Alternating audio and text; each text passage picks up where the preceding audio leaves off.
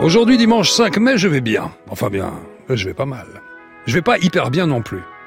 Bon ben, vous vous en doutez, on va pas vous mentir, on n'est pas en direct, on est parti en vacances cette semaine. hein. Je serais bien resté travailler, mais on nous a obligés à partir. Moi, les vacances, ça m'angoisse, ça me fait peur. Sous prétexte qu'on est en vacances, on n'a pas le droit d'être de mauvaise humeur. Les gens sont là à vous dire « Ça va, détends-toi, t'es en vacances, profite ». Mais profite de quoi? Au ski, il faut faire la queue 40 minutes pour descendre 30 secondes. À la campagne, t'es dupé par le soleil qui brille mais qui n'est pas encore chaud. Du coup, il fait 18 degrés, tu te balades en t-shirt, tu prends l'apéro toujours en t-shirt, alors que la température est tombée à 12 et t'attrapes un rhume comme un con. En plus, j'aurais adoré être à Paris aujourd'hui. Oui, à Paris ou à Meaux. Car oui, figurez-vous qu'aujourd'hui est un jour de fête, un jour de joie.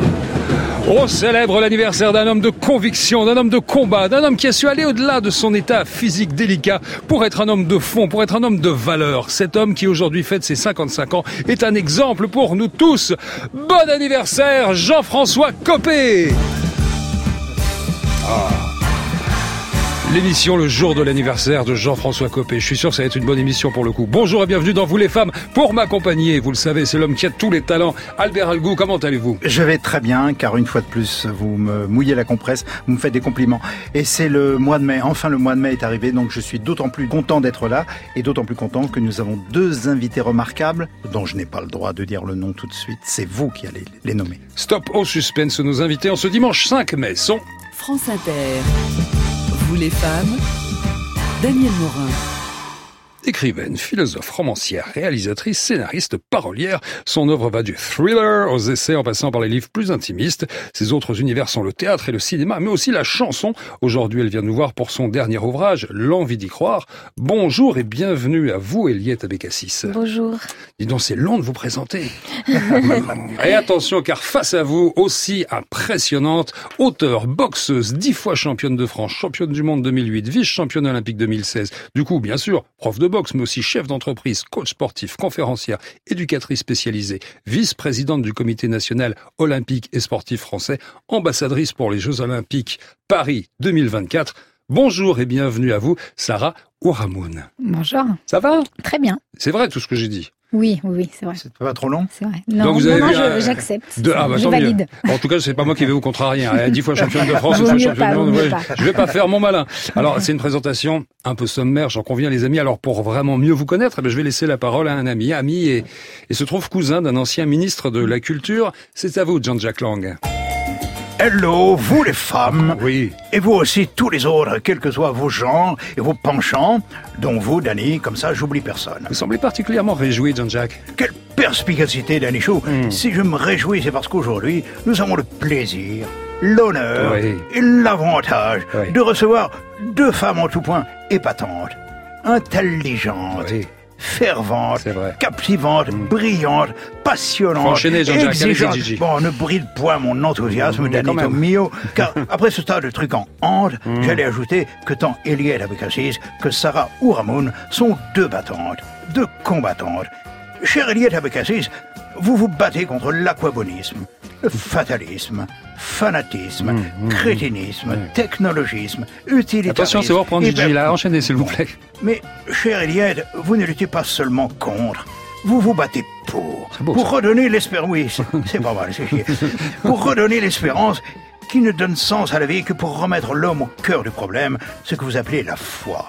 Et voyez-vous, je suis d'autant plus solidaire de ce projet moral et universel que vous le formulez dans mon style, mon style. Tenez, page 25 de l'envie d'y croire, vous écrivez, je vous cite, nous sommes devenus nous-mêmes extrêmes dans nos comportements, nos débats et nos actes. Hystérisation, stigmatisation, Ouais. oppression, Beaucoup de choses judiciarisation, victimisation, délation, accusation. C'est du Gigi pur c'est du Jean-Jacques tout craché. C'est vrai qu'on se sent comme une influence. Quant à vous, chère Sarah Guamoun, j'ai kiffé à donf. Votre livre, Mes combats de femmes. Je me suis bien sûr passionné pour le parcours de ces jeunes femmes qui débutaient à 14 ans à Aubervilliers, au 41 rue L'Écuyer, et qui, tout en poursuivant ses études, vécut sa passion jusqu'à devenir championne du monde et vice-championne olympique. Danny vient de le dire. Mais ce qui m'a frappé, c'est le cas de le dire, dans votre livre, Parce que vous êtes drôle. comme, comme, mais oui, mais pas aussi drôle qu'Albert Algo qui me le disait très brillamment tout à l'heure. Hein, ce livre qui tient tant du récit initiatique que de la chronique d'une ascension sociale à la Dickens. C'est qu'il s'agit aussi d'un combat opiniâtre contre les préjugés sexistes au nom desquels trop longtemps en France, les femmes furent exclues des combats de boxe officiels. Merci, J'ai George. pas fini, Non, merde.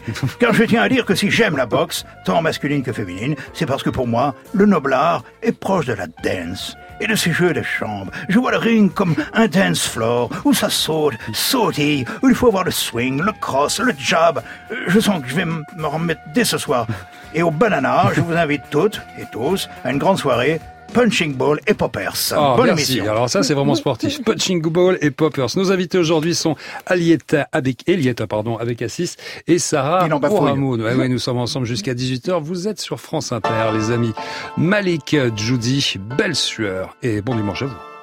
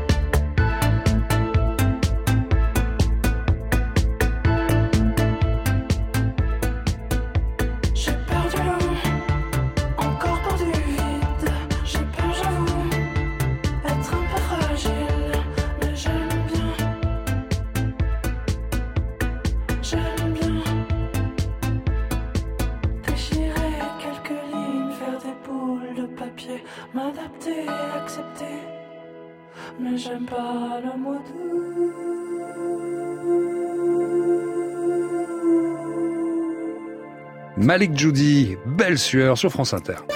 Vous les femmes Daniel Morin sur France Inter. Nous sommes en compagnie d'Eliette Abécassis pour L'envie d'y croire, journal de l'époque 100 fois, croire en nous-mêmes et dans les autres chez Alba Michel.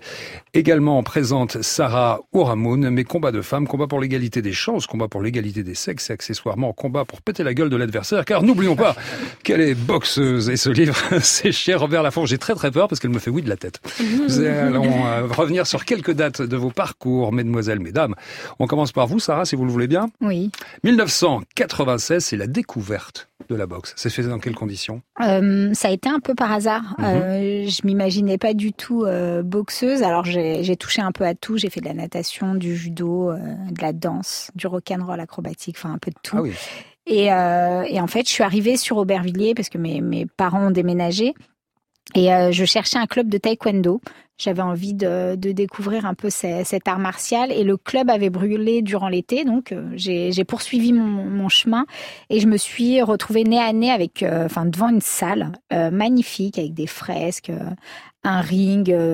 et, et en fait, j'y suis entrée vraiment par curiosité parce que c'est un univers qui, qui m'était pas du tout familier, à part Rocky je ne connaissais rien de Évidemment. la boxe.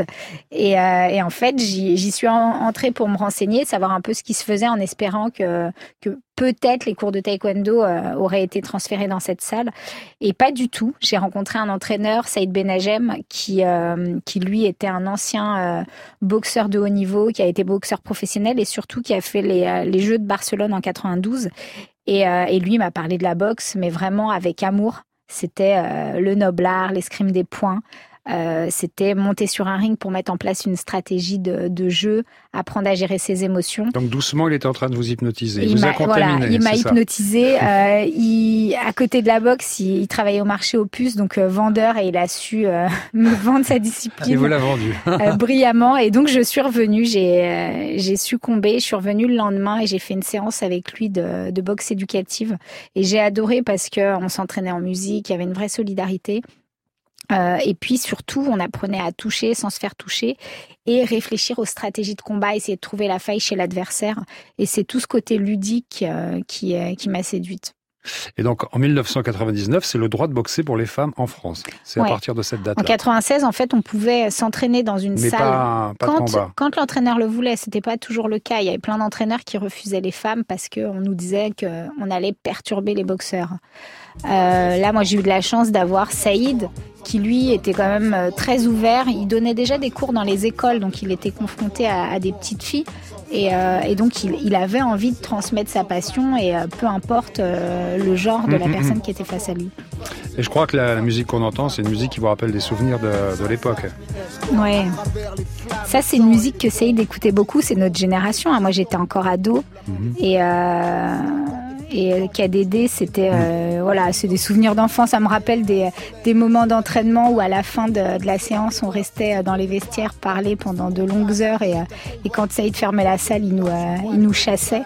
Mais voilà, c'est des, des bons moments. Et c'est aussi des moments de, où on partait en compétition. Moi, ça, a été les premiers déplacements où je partais loin de chez moi le, week-end pour aller euh, euh, un peu partout euh, voir les autres boxer, puisque moi, j'avais pas le droit. Et c'est comme ça aussi que que j'ai eu envie de, de faire comme eux. Je voyais mes, euh, mes, mes collègues s'entraîner, s'affûter, être hyper fiers d'aller euh, boxer, quelle que soit la décision. Et, euh, et à l'époque, je, je me disais, mais pourquoi pas moi quoi? J'attendais que ça. Et puis, enfin, en 99, euh, Ouais, la fédération a autorisé euh, les combats pour femmes. Et, euh, et donc là, j'ai j'ai pu euh, suivre leurs pas. Et en 2012, la boxe pratiquée par les femmes est intégrée au programme olympique. Et là commence euh, Là, ça a été une, une, une L'aventure. étape importante, oui, parce que euh, avant 2012, euh, on avait très peu de moyens, peu, peu de reconnaissance. Je dis pas qu'après on en a eu euh, Beaucoup. beaucoup. plus, mais, mais on en a eu quand même un peu. Mais c'est vrai que tant qu'on n'était pas olympique, c'était compliqué. On n'était pas vraiment considéré, on n'était pas pris au sérieux. On n'avait pas forcément un entraîneur attitré. Très souvent, le- on découvrait l'entraîneur national euh, à l'aéroport. Donc, quand on était euh, ah oui, en plein combat, c'était assez compliqué de, de le regarder, de lui faire confiance. Euh, et après 2012, là, on nous a dit, OK, maintenant que vous êtes olympique, on va mettre un peu de moyens. Donc là, on a commencé avec trois catégories de poids, 12, euh, 12 places par catégorie, donc 36 femmes dans le monde qui pouvaient prétendre à une participation aux Jeux de Londres. Il faut savoir qu'en face, les hommes sont à peu près 255, 260. Bon, après, c'est euh, ils sont euh, ils sont au jeu de- depuis toujours, hein, mais euh, voilà, nous 36 places avec euh, un parcours de qualification un peu compliqué puisque un seul tournoi de qualification avec mort subite. Donc dès qu'on perd, Ah oui, l'aventure s'arrête. Mais pour nous, 2012, euh, c'était très symbolique parce que euh, c'était le, déjà le seul sport qui n'était pas euh, représenté par les femmes au jeu. Et, euh, c'était fort, quoi. C'était un message très fort pour les femmes, pour les boxeuses. Enfin, on se rendait compte que, en plus de, de, de- du rêve sportif, du rêve olympique de participer à, à ces Jeux de Londres, c'était euh, une, une réelle avancée pour la place des femmes dans la société, quoi. Et en 2012, là, vous êtes adoubé par euh, les, euh, les Jeux Olympiques, hein, qui reconnaissent comme sport féminin, mais vous sentiez quand même autour de vous qu'il y avait un certain détachement par rapport aux hommes qui vous prenaient, vous prenaient pas au sérieux? Ça a été un peu compliqué parce que donner des places aux femmes, c'est enlever des places aux hommes. Dans le mouvement sportif, il y a très peu de femmes dirigeantes. hein. On le sait aujourd'hui, il n'y a qu'une seule femme euh, présidente de fédération olympique sur 116. Et donc dans la boxe, il n'y a pas de femmes, hormis euh, peut-être des secrétaires. Hmm. Donc euh, voilà, quand il a fallu donner des places aux boxeuses, ça n'a pas été forcément bien accueilli. Maintenant, on, on est quand même respecté par, par nos homologues parce qu'ils savent ce que ça demande en termes d'engagement, de travail, de courage, de monter sur un ring.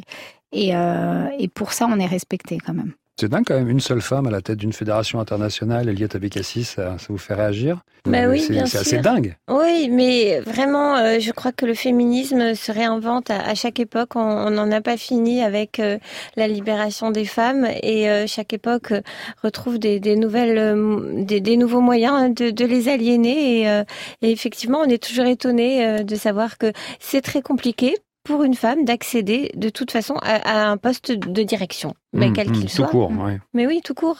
Parce qu'on on a quand même l'impression que la condition de la femme s'améliore au fur et à mesure des combats. Et il y a un exemple qui arrive, comme ça, on nous dit, bah, vous savez que sur toutes les fédérations de, internationales de sport, il y a simplement une seule femme qui est, euh, qui est à la tête de ça. Bon, comme quoi le combat est, est loin, est loin d'être gagné. Alors, ces Jeux Olympiques qui finissent par arriver, 2016, et là, quand même, super résultat. Super résultat, ouais. Je, en fait, j'ai arrêté ma carrière après 2012. J'ai pas réussi à me qualifier. Oui, Il a- faut le préciser. hein, Vous Ouais, arrêtez. Vous, a- J'arrête. vous avez euh, un, un- un bébé- une petite fille. J'ai une petite Mm. fille et puis euh, c'est vrai que les jeux c'était un rêve d'enfant. Je, enfin voilà, je sentais Un que rêve de c'était tout encore sportif, de- en plus, de- Quand on est sportif, forcément les jeux c'est une rêver, compétition, euh, ouais. Et, euh, et moi j'avais ça encore dans, dans les tripes quoi. J'y pensais tous les jours et euh, et euh, donc euh, deux ans avant les Jeux en 2014, je me dis qu'il faut absolument que je je tente l'aventure parce que je commençais à avoir des regrets, je commençais à avoir peur de traîner un peu ça toute toute ma vie et je me suis dit bon il faut que j'essaye. Euh, S'il y a une chance d'y arriver, euh, il faut que, que je la tente. Et donc, je, Vous je suis partie une, sur deux ans de, de de préparation. Ouais, assez compliqué parce que bah, une maternité, quand on est sportif, c'est c'est pas facile. Souvent, on- les fédérations considèrent que la maternité, ça signe l'arrêt d'une d'une carrière. Et puis, physiquement, il fallait aussi que je, me, je réapprenne à boxer avec ce nouveau corps. Il y avait quand même deux ans euh, de, de sans boxe, sans Mhm, combat, mhm. c'est énorme. Et puis, je, je sentais bien que j'étais différente. Et puis, que la, la boxe aussi avait évolué. En deux ans, les femmes étaient devenues beaucoup plus physiques, beaucoup plus agressives. Et donc, j'avais un, un temps de retard. Donc, euh, j'ai eu deux ans pour euh, tout réajuster. Et, euh, et j'ai eu la chance de pouvoir vivre mon rêve à Rio. Et enfin, c'est une Mais là, c'est envers et contre tout. Il y a beaucoup de gens qui misent pas trois copecs sur vous. Il y a beaucoup de gens qui vous découragent. Vous le, vous le racontez, que vous dites que vous, n'y- que vous n'allez pas y arriver, que c'est un rêve pieux et, Oui, et, oui. et un, un but totalement illusoire. Mais malgré tout, vous y allez. Et puis il y a des gens qui vous aident, dont des hommes autour de vous. C'est ça qu'il faut Ouais, signaler. c'est vrai, c'est vrai. J'ai, euh, c'est vrai que dans mon parcours, c'est des- souvent des hommes qui m'ont aidé. Déjà, le premier, Saïd. Et puis après, quand euh, j'ai décidé de reprendre, j'ai mon mari qui m'a énormément soutenu. Ça a été un, un vrai projet familial. C'est-à-dire que s'il n'avait pas été là, je pense Ouais. que ça aurait été compliqué. Il, il était là pour pallier à mes absences auprès de notre fille et, et puis surtout pour me soutenir. Lui a été boxeur professionnel, donc il, il savait ce que, Les que je vivais. est-ce que vous deviez endurer? Ouais, et puis il a toujours été honnête avec moi, donc euh, à chaque fois que euh, il voyait que soit je travaillais pas pas assez, soit que j'allais dans la mauvaise direction ou que je, faisais- je prenais les mauvaises décisions, il était toujours là pour euh, pour m'éclairer. Et puis après j'ai eu Marcel, mon beau-père, qui m'a accompagné, et lui c'était euh, c'était assez drôle parce que quand j'ai repris, euh, ça a été un des premiers à me dire, écoute, euh, Sarah, t'es maman. euh, maman de, de ma petite fille en l'occurrence et je peux pas concevoir qu'u- qu'une maman boxe, tu dois t'occuper de ta fille. Et euh, il a pris du temps, hein, mais il a, c'est lui qui m'a quand même Après, préparé il est à pour fond. Il Rio. est à fond après. Ah ben aujourd'hui, il a des équipes de filles. Enfin, il a, il prépare des, des femmes de tout âge et euh, c'est, c'est un convaincu. Mais, euh, mais c'est vrai que c'est la vieille école et euh, lui, il a grandi en se disant une, une femme sur un ring, c'est pas possible. Ça Il- n'existe pas. Ça ne ouais, doit il pas disait exister. une femme ne Ouais, peut pas prendre des coups. Mais je vois, enfin, pourquoi un homme peut en prendre enfin, Alors, on dit que ça développe des, valeurs et des vertus, la boxe. C'est vrai? C'est vrai. Euh, moi, j'ai appris déjà à, avoir confiance en moi. J'étais une, une jeune ado assez introvertie, euh, pas du tout en, en confiance. Et, euh, Saïd m'a donné confiance parce que lui, il m'entraînait et puis il me disait mais c'est super, tu vas y arriver, t'es une championne. Alors que moi, je me voyais pas du tout euh, championne et puis j'étais pas là pour ça au départ. Euh, donc ça m'a donné confiance et puis euh, j'ai appris à me connaître et à me rendre compte que j'étais capable. C'est-à-dire qu'à chaque fois que je montais sur un ring ou que je finissais un exercice, j'essayais à chaque fois d'aller beaucoup plus loin et ça a développé chez moi le, goût de l'effort, la patience, la rigueur et, euh, le respect. Parce que même si on se donne des coups, il y a, y a un vrai cadre où on respecte son adversaire, ou même si on a de l'extérieur, on peut avoir l'impression qu'on euh, qu'on a de la haine ou de la colère envers euh, son adversaire. C'est pas vrai, Bah, c'est un justement. petit peu, c'est un petit peu aussi monté en épingle. On voit la, la boxe, tout le monde a déjà vu des conférences de presse d'avant match. ouais, mais ça ces c'est ça vraiment non non mais ça c'est aux États-Unis, c'est sur des combats pros, c'est les Hmm. shows à l'américaine. Ouais, En- c'est chaud. Ouais. En France, par exemple, nous sur un- de la boxe olympique, on n'a pas de conférence de presse. euh, L'adversaire, on le, on le voit que sur le ring. On n'a pas tout ça, tout ce show avant qui, euh, qui fait que bah, ça monte un peu en pression, mais Mhm. c'est pour, euh, pour faire le buzz. Mais c'est, on est vraiment sur de la pro- boxe professionnelle. Moi, je fais de la boxe olympique. Hein, c'est... On va écouter un petit extrait et on reviendra dessus après.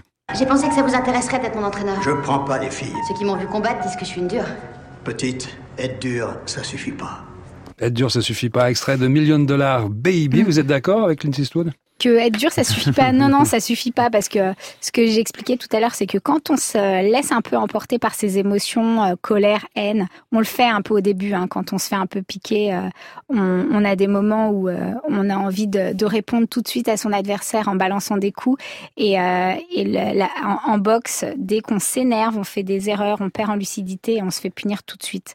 Donc euh, voilà, il faut apprendre à. Celui qui est calme arrive à trouver la faille Ouais, si vous ouais, énervez un petit il peu faut, trop. Il faut garder sa lucidité, apprendre à prendre du recul, à bien observer, à, à se reconcentrer. Donc, euh, Quelle est la dimension euh, mentale dans la boxe pour arriver à ses fins? Parce que vous en parlez, vous dites que c'est euh, Ouais. primordial. Vous l'avez découvert tard, ça. je l'ai découvert tard. Euh, j'ai pas eu de préparateur mental pendant toute ma carrière. Et puis sur euh, les deux dernières années, quand euh, j'ai décidé de reprendre pour Rio, j'ai voulu me faire accompagner parce qu'en 2012, que j'ai pêché dans la tête, c'est-à-dire que je me suis laissée vraiment parasiter par la peur du résultat, par l'enjeu, par la peur de, décevoir ma famille, mon entourage. Et, euh, et j'ai eu un préparateur mental qui m'a fait de la sophro et puis après qui a utilisé différentes techniques de, préparation mentale.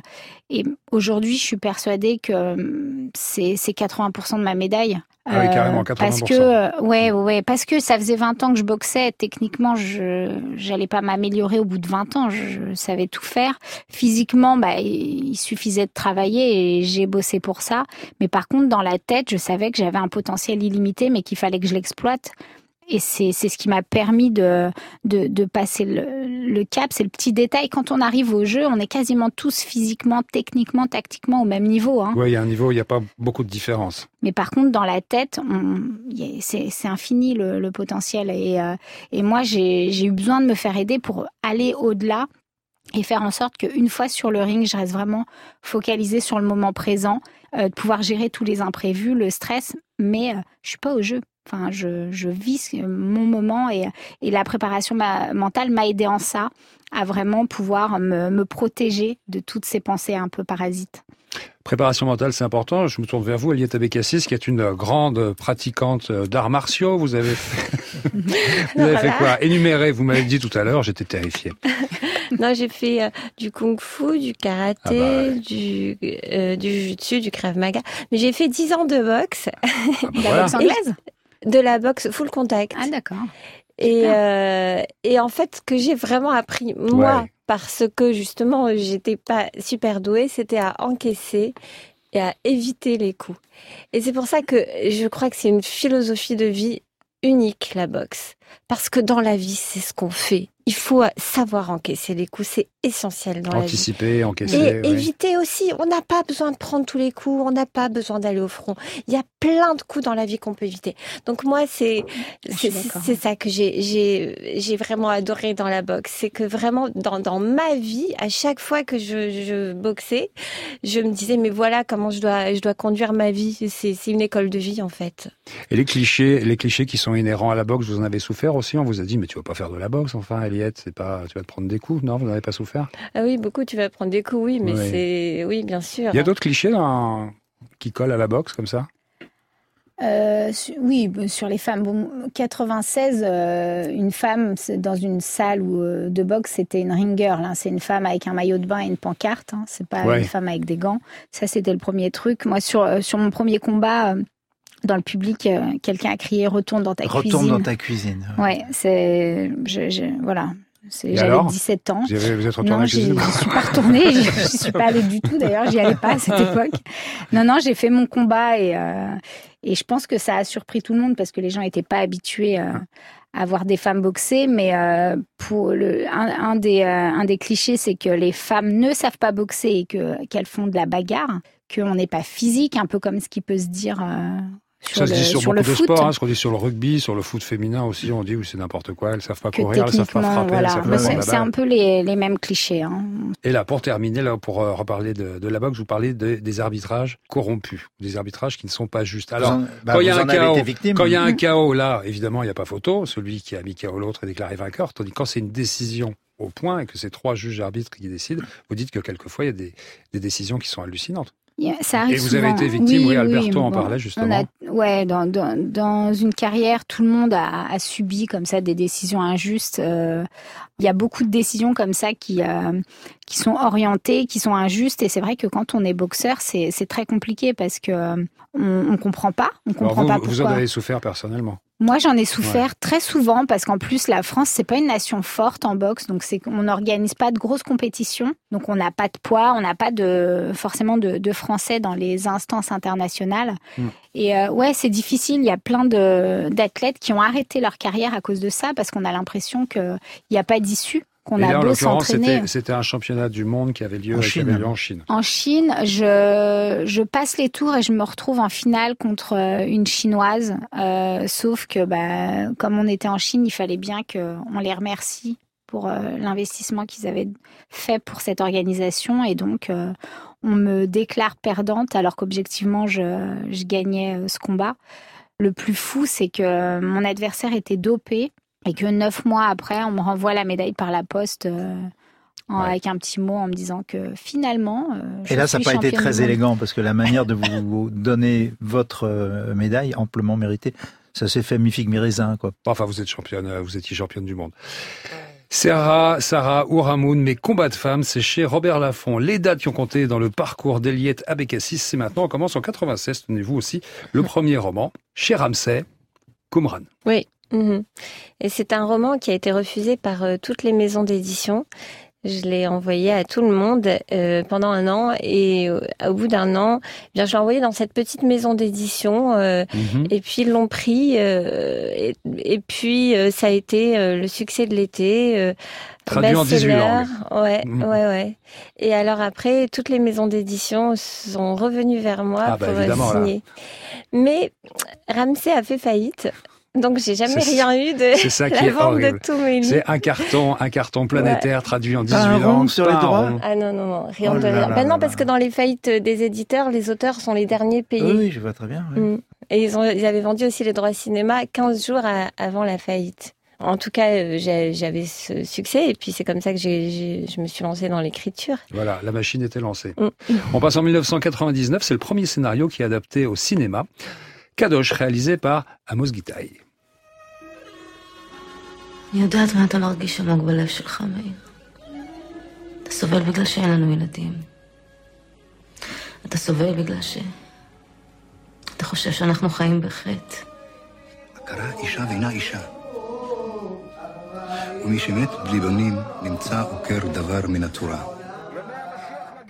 Alors d'avoir son premier scénario, d'un seul coup, euh, sur grand écran, ça fait quel effet Oui, c'est magique. Ah oui. C'est magique parce que c'est des personnages qui sont nés euh, dans mon esprit et, et tout d'un coup de les voir euh, prendre forme à travers des êtres humains qui, Des vrais qui gens. jouent des vrais gens. Voilà, parce que en fait, c'est ce que je dis tout le temps. Je, comme j'écris euh, toute la journée, je suis tout le temps dans un monde imaginaire et à la fin, j'ai besoin de voir des vrais gens. Mais Je vous savez à quoi ils ressemblent quand vous écrivez leur, leur profil. Ils ont, ils, Oui. ils, ils sont Eh faits oui, de, de chair et d'os dans votre tête. Mais absolument, ils se mettent à exister même parfois plus que les vrais gens.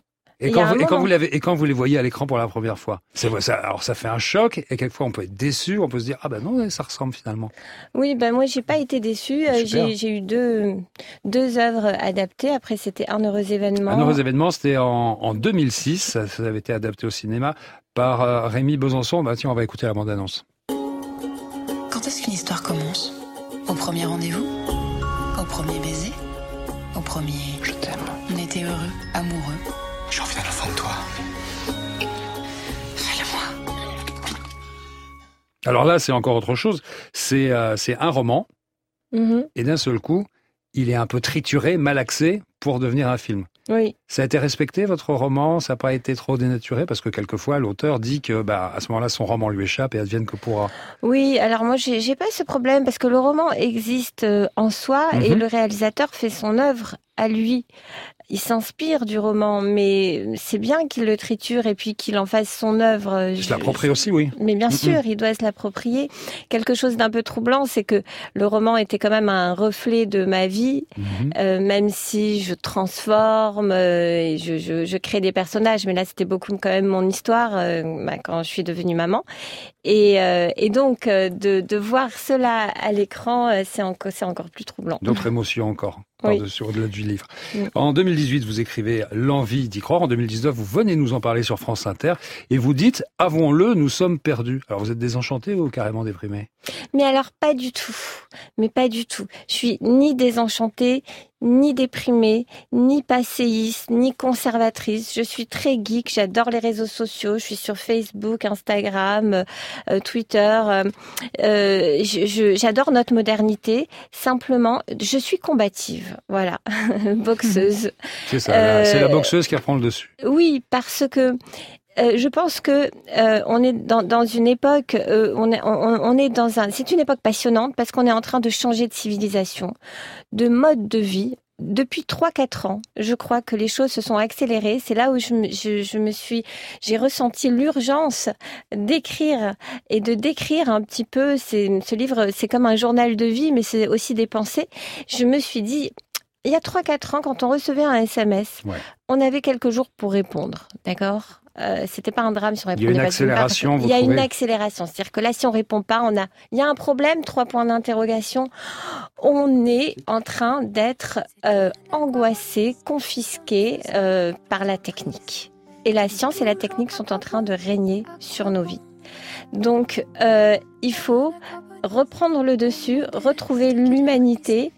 Euh, c'est aussi vrai dans les rapports euh, parents-enfants, parce qu'on a des enfants qui, dès qu'on leur achète un portable, eh bien, ils sont complètement partis dans leur monde. Ils ne veulent plus avoir de conversation. Pour le coup, Ils ne veulent plus jouer. déconnecté, déconnecté, mais avec les parents.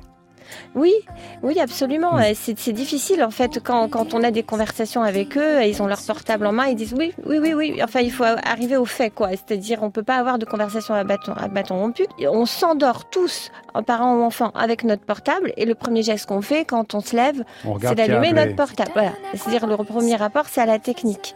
Euh, on est dans un monde où les politiques sont discréditées, où les religions sont discréditées. Euh, donc on n'a plus de guide. Et finalement, cette envie d'y croire, elle y reste là. Et sans le savoir, on est en train de croire à la science et à la technique et à ce que Google veut bien nous raconter, Wikipédia et Vous tout parlez ce que d'ogre euh, technologique. oui, oui, l'ogre technologique. Là, je, euh, je euh, fais référence euh, au livre euh, en fait de Michel Serres, Petite Poussette, où il Oui, dit c'est oui. formidable, nos enfants vont être élevés avec la technologie, le monde numérique, ça va leur apprendre tellement de choses. Et moi, je ne pense pas du tout ça. Je pense qu'au contraire, c'est des petits poussets qui euh, que l'on perd dans la forêt. Mm. Et c'est très facile de se débarrasser de ces, de ces enfants en leur offrant un portable. On n'a plus à les amener en vacances. On n'a plus à, à les emmener même dehors. Euh, tout ce qu'ils veulent, c'est euh, leur, euh, Donc on est un petit peu responsable de ça. on est responsable, on est absolument responsable en, en tant que parent. On ne doit pas démissionner. Vous parlez aussi du le marché de l'amour. Oui, ça c'est c'est vrai que il y a un marché des sentiments comme le Mm. montre la sociologue Eva Illouz qui a hum, étudié euh, l'évolution du, du rapport amoureux avec toutes les applis, euh, les sites de rencontres euh, qui ont euh, la- l'avantage effectivement de faire en sorte que les gens se rencontrent dans cette société hyper individualiste, mais qui aussi crée un vrai marché où euh, si ça ne fonctionne pas, eh ben euh, on a tout de suite quelqu'un d'autre. D'ailleurs, on en a dix autres qui sont dans le périmètre à qui on peut donner rendez-vous.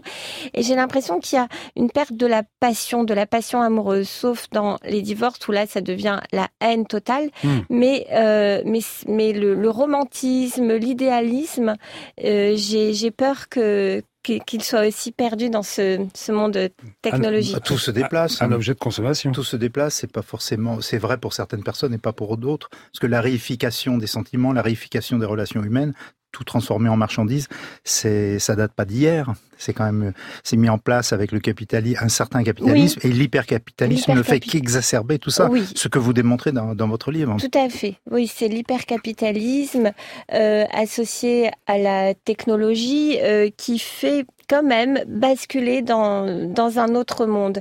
Je Moi, je pas. pense qu'on évolue vers un monde euh, euh, que voudrait euh, faire naître le transhumanisme, c'est-à-dire euh, ces hommes augmentés, euh, sélectionnés par un eugénisme qui est un eugénisme scientifique et libéral, c'est-à-dire que les gens sélectionneront eux-mêmes leurs embryons blonds avec des yeux bleus et un fort QI. Je pense que Le en meilleur fait, des mondes. le- oui, ça va être un, un petit peu ça, le meilleur des mondes. On Et va- vous parlez aussi, vous évoquez les nouvelles haines.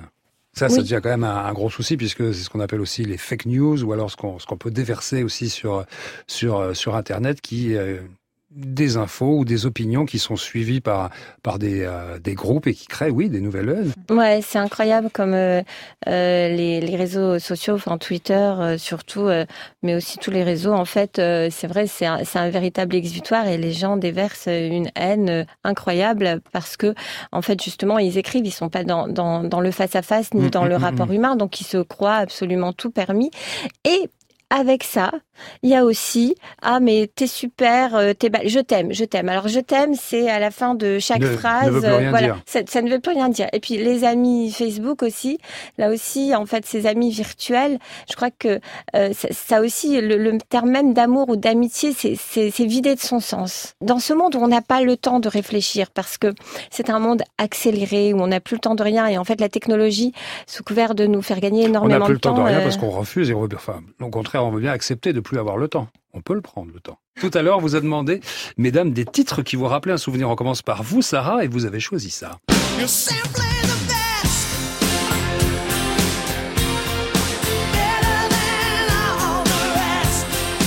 Tina Turner de Best. On écoute ça avant de monter sur le ring, c'est ça Ouais, exactement. Euh, Ah bah c'est oui. c'est une chanson qui m'a beaucoup accompagnée parce que elle, elle dégage beaucoup de force. Une énorme énergie. Ouais, de l'énergie, elle est ancrée. Enfin voilà, c'est euh, tout ça.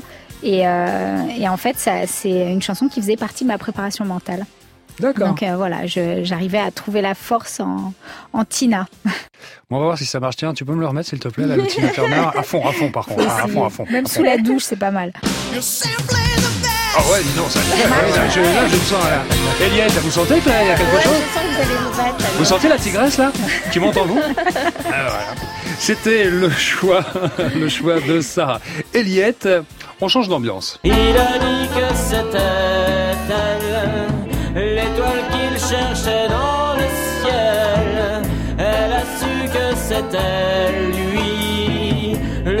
le futur présent dans sa vie. Debout sur le zinc. Vous avez une histoire particulière avec eux. Vous écrivez pour eux. en fait. Oui, oui, j'écris pour ce groupe de rock qui est un groupe euh, de scène Mhm. euh, qui est incroyable sur scène. Vraiment, c'est des, des phénomènes.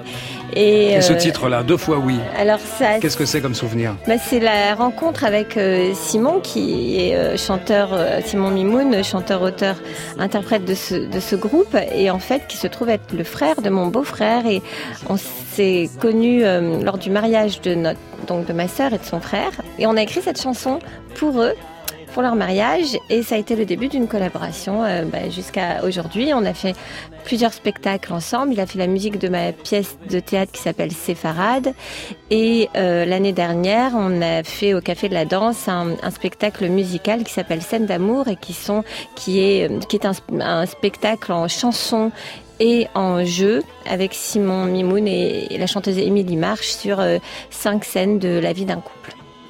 Vous avez écrit aussi pour euh, Monsieur Enrico Macias? Oui, un- un- une chanson qui s'appelle Séfarade. Et j'ai eu euh, la chance de le rencontrer parce que c'est quelqu'un de- d'extraordinaire, de, très charmant, très, très lumineux et euh, Très drôle aussi. Oui, très drôle. Nous sommes ensemble jusqu'à 18h, c'est vous les femmes. Bob Dylan, Hurricane. Pistol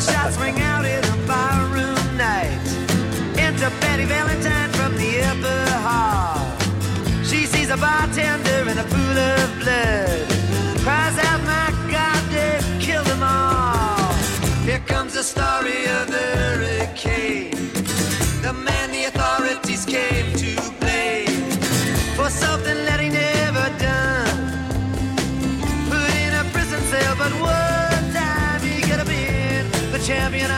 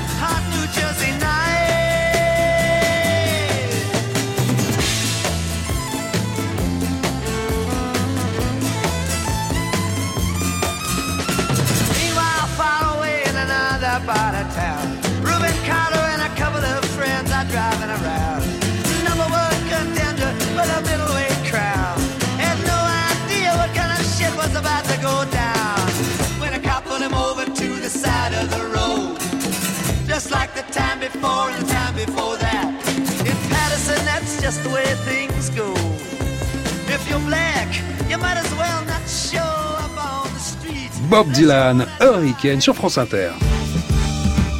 Vous les femmes.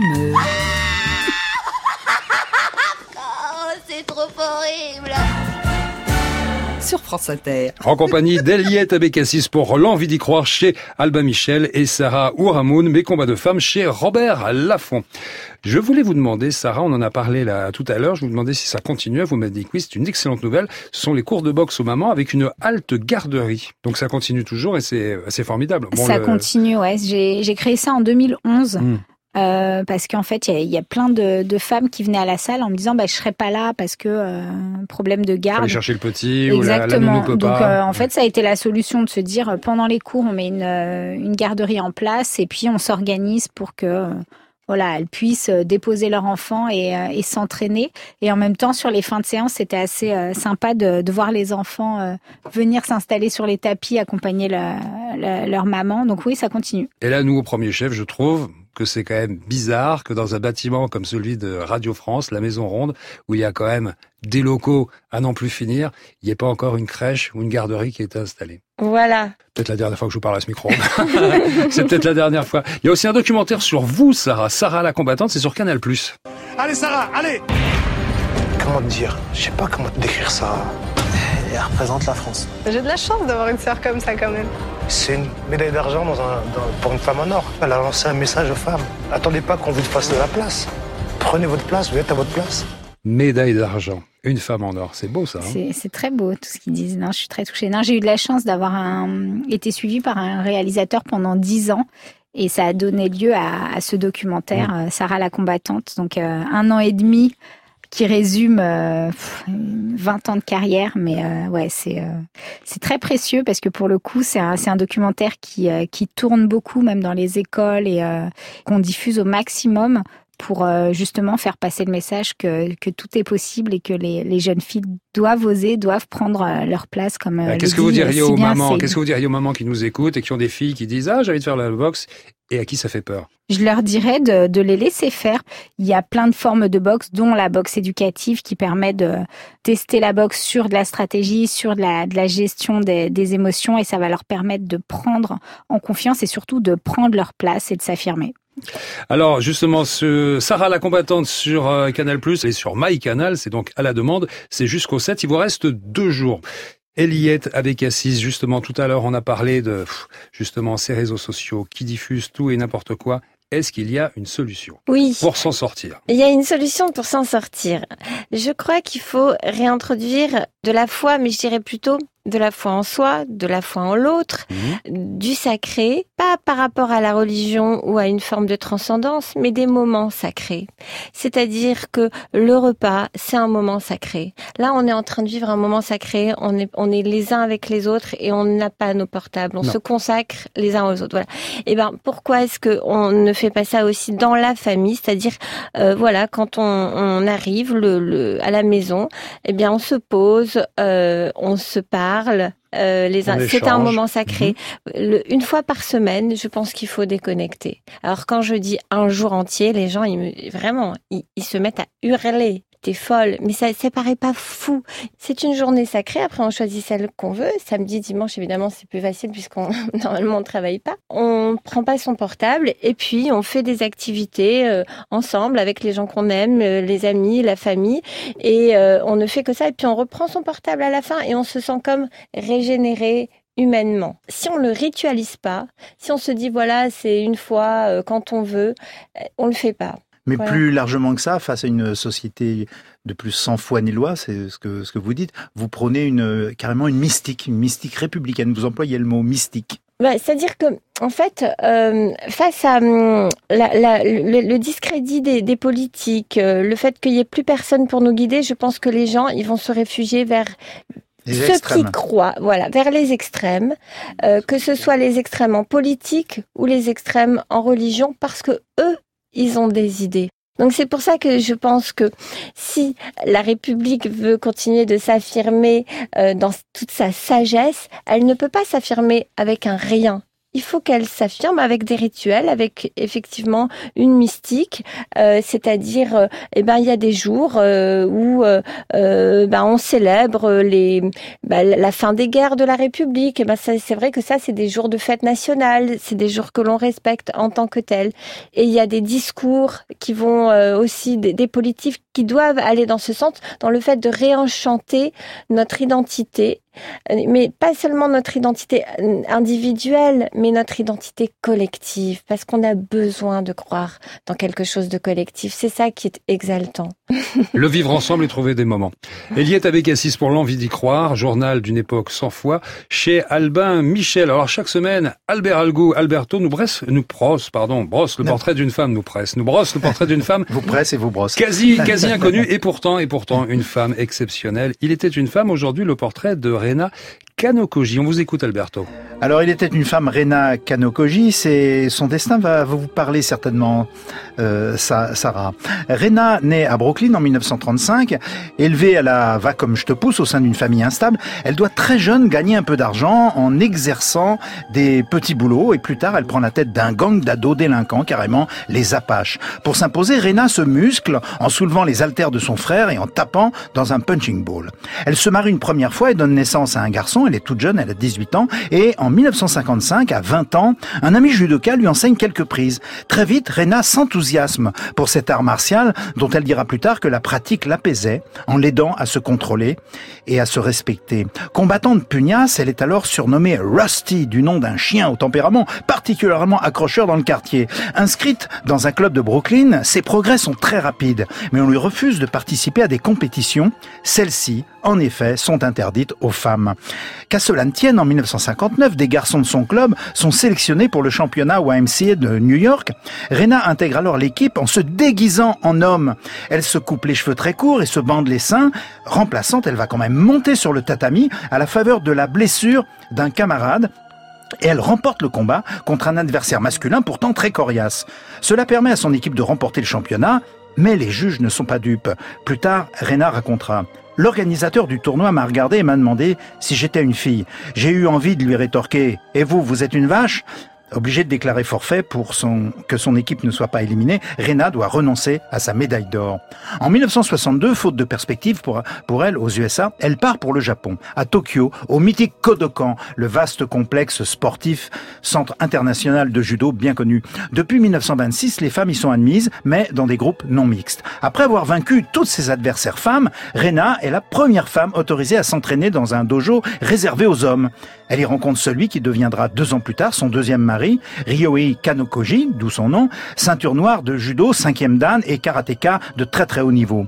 De retour aux USA, Rena va mener un combat tout aussi tenace que ceux qu'elle a menés sur les tatamis. Celui pour l'égalité des sexes dans l'accès au sport et aussi dans l'accès aux compétitions sportives, à commencer bien sûr par le judo. En 1980, au Madison Square Gardens, Rena Kanogoji organise les premiers championnats du monde féminin de judo qu'elle finance, elle finance elle-même en hypothéquant sa maison. Elle devient entraîneur de l'équipe nationale féminine des États-Unis et elle coachera notamment de grandes judokas telles Maureen Brazil et Margaret Castro. En 1988, au JO de Séoul, ses efforts sont couronnés de succès. Pour la première fois, le judo féminin est admis comme discipline olympique. Rena avait été jusqu'à menacer le comité olympique d'un procès. Elle lance ensuite un fonds pour permettre à des athlètes femmes d'accéder à la compétition de haut niveau dans d'autres sports que le judo. Rena est la première femme à devenir ceinture noire septième dan. De quoi faire d'elle une commentatrice compétente pour la chaîne NBC au JO, au JO d'Athènes en 2004. En 2008, l'empereur du Japon la décore de l'Ordre du Soleil Levant, la plus haute distinction Voilà. japonaise, et elle est nommée mère des femmes du judo. La même année, un demi-siècle après avoir été dépouillée de sa médaille d'or au YMCA pour avoir combattu déguisée en homme, on le racontait tout à l'heure, Rena se voit attribuer une médaille d'or par le YMCA de l'État de New York pour rendre hommage au travail de toute une vie. Après un ultime combat mené cette fois contre la leucémie qu'elle remporte, qu'elle ne remporte pas, hélas, Rena Kanokoji meurt en 2009. Total respect pour Rena Kanokoji. Voilà, ça vous parlait, Sarah Ouramoun, j'imagine, ce destin. Vous connaissiez l'histoire de cette. euh, Non, je de connaissais pas, non, non. Et vous, Eliette? Je connaissais pas, mais il n'y a pas un roman récemment qui a été fait sur, euh, sur elle, je crois. C'est possible, Mm. je ne l'ai pas lu, mais cette vie est exemplaire. Il y a beaucoup ouais. de points communs avec votre parcours. Ça m'a beaucoup ému parce que lisant votre livre, j'y ai, pas- j'y ai pensé. C'est pour ça que je raconte aujourd'hui le destin de Rena Kanokoji. Et tous ces portraits de femmes exceptionnelles sont sur le site Il était une femme. Vous les femmes Oh, ange de douceur, Daniel Morin étends sur ma souffrance sur France Inter. le charme caressant de ta douce présence. Qui Alberto fait des portraits, mais il offre aussi des cadeaux. C'est pour vous, mesdemoiselles, les cadeaux Hmm. Alors, d'Alberto. pour vous, Eliette Abekassi, c'est Flâneuse de Laure Elkin. Euh, pardon, c'est, c'est- je me, je me gourde de bouquin. Le voici, de Laure Elkin aux éditions Eebec. C'est une ode jubilatoire à la déambulation féminine qui peut se révéler encore subversive aujourd'hui. Laure Elkin exalte ce, ce qui se joue chaque fois qu'une femme sort à la rencontre de la ville à Paris, Londres, New York, Venise. C'est un très très beau livre. Magnifique. Pour vous, Sarah Ouramoun, alors une BD qui retrace la vie de combat de Claudette Colvin, ça s'intitule Noir, la vie méconnue de Claudette Colvin chez Dargaud. Euh, Émilie Plateau, c'est l'auteur. C'est en 1955, à l'âge de 15 ans. Eh bien, avant Rosa Parks, euh, qui refuse, elle refuse, cette jeune fille, elle a 15 ans, elle refuse de céder sa place dans un bus à une américaine bien blanche en Alabama, à Montgomery. Dernier petit mot, je voulais saluer, puisque vous en parlez dans votre livre, Oui. Eliette Abécassis, une écrivain que vous aimez, que j'aime beaucoup. C'est Marie Rouanet qui m'a envoyé, alors je le garde pour moi, Territoire sonore aux éditions Florine. Marie Rouanet, pour les auditeurs, c'est une, un grand, une grande auteure, une grande écrivaine. Nous les filles, abécédaire de l'espérance, ça va, c'est un, un titre qui vous va bien. Et donc je salue Marie Rouanet au passage. Lisez ses livres. Extraordinaire Et ceux auteur, d'Eliette merci. Abécassis et Mes combats de femmes, bien sûr. Vous entendez la musique, ça veut dire que c'est la fin de Vous les femmes aujourd'hui. Nos invités étaient Eliette Abécassis pour L'envie d'y croire, journal d'une époque sans foi, Chalbin Michel. Réservez des moments pour le vivre ensemble. Voilà comment vous allez vous en sortir, les amis. Sarah Ouramoun, mes combats de femmes chez Robert Laffont. À noter que le documentaire Sarah la combattante est sur MyCanal. C'est jusqu'au 7. C'est dans deux jours. Merci Albert Algou à la réalisation de cette émission. Fred Milano, attaché de production. Christine Kern à la technique. Anne-Laure Cochet, programmation musicale Thierry Dupin. La semaine prochaine, nos invités seront Angélique Kidjo et Sarah Marquis. Au revoir, bon dimanche à l'écoute de France Inter et fini les vacances. hein. Rendez-vous demain à 6h57.